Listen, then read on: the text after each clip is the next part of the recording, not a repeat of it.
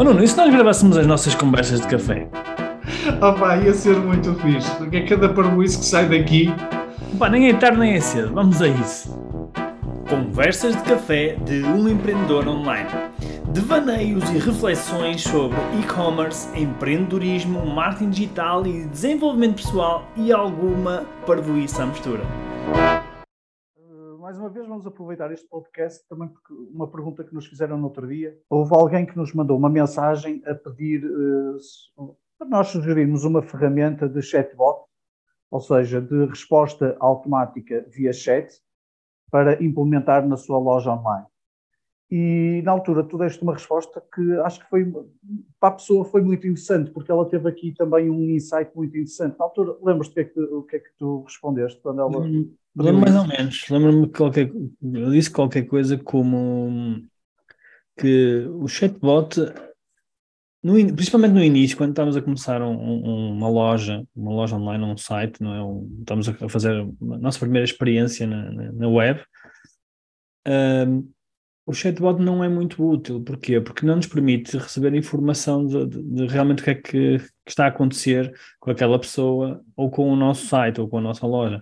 Uh, e então o chatbot é quando nós já, quando nós já temos muita gente a pedir-nos ajuda via chat, e já sabemos quais são as perguntas mais frequentes, quais são as dificuldades, os desafios que as pessoas passam para fazer a compra, aí sim faz sentido ter um chatbot que já está automatizado e em já princípio... temos muita informação e podemos ter as respostas padronizadas, não é? Exatamente, e em princípio vai resolver 80% das situações, ou seja, de forma mais automática.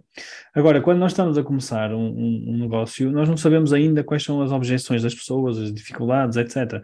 Então aí convém mesmo ser um humano a falar com a pessoa e, e a, principalmente a registar a informação que é dada. Uh, quando nós recebemos a inf informação de dezenas, centenas de pessoas, nós começamos a identificar padrões, não é? E a partir desses padrões nós conseguimos uh, elaborar melhores respostas e essas respostas podem passar não por uh, responder no chat, mas por melhorar alguma coisa nos nossos processos. Por exemplo, sei lá, melhorar a navegação do site, melhorar o produto, melhorar o serviço, não é? A pessoa pode dizer, não, não compro porque olha, está muito caro, os portos são muito caros, por exemplo, não é? Mas nós não sabemos se nós não tivermos um chat com quem, eh, no, no, qual, aliás, nós podemos falar com as pessoas, uh, pá, nós não vamos ter acesso a esta informação, ok? É claro que com o chatbot também dá para uh, reunir essa informação, mas nós ainda não temos a informação suficiente para criar um chatbot que seja que seja realmente eficaz, que realmente dê às pessoas aquilo que elas querem, não é? Só quando temos esses padrões, quando identificamos esses padrões, é que nós conseguimos criar um chatbot. Até porque o chatbot, eh, para quem não sabe o que é um chatbot, é uma espécie quase de robô que responde às, às questões do, do chat. Ele vai beber informação a algum lado. Ele tem que ir buscar informação a algum lado. E onde é que ele vai buscar essa informação?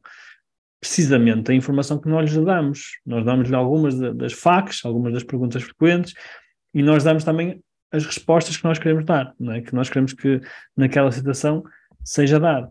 Portanto, é impossível ter um chatbot uh, sem ter essa informação prévia, não é? A não, ser, a não ser, obviamente, que a gente esteja a usar aqui inteligência artificial, mas ainda assim, o chatbot, ou seja, a inteligência artificial, vai ter uma fase de aprendizagem. Vai ter uma fase em que, no início, não vai dar uma para a caixa, não vai dar nenhuma resposta que seja útil. Uh, portanto, é sempre preferível nós começarmos com um chat normal, carregar essa informação para uma, sei lá, pode ser para um Excel ou uma base de dados qualquer, e a partir daí é que começamos a pensar usar um, um chatbot. E, e, também não faz, fazer, não faz sentido fazer um chatbot se nós tivermos tipo 10 encomendas por dia, não faz sentido, porque uh, vamos conseguir ter um serviço muito mais personalizado, não é? Agora, se tivéssemos mil pessoas por dia, ok, aí já começa a fazer sentido, não é?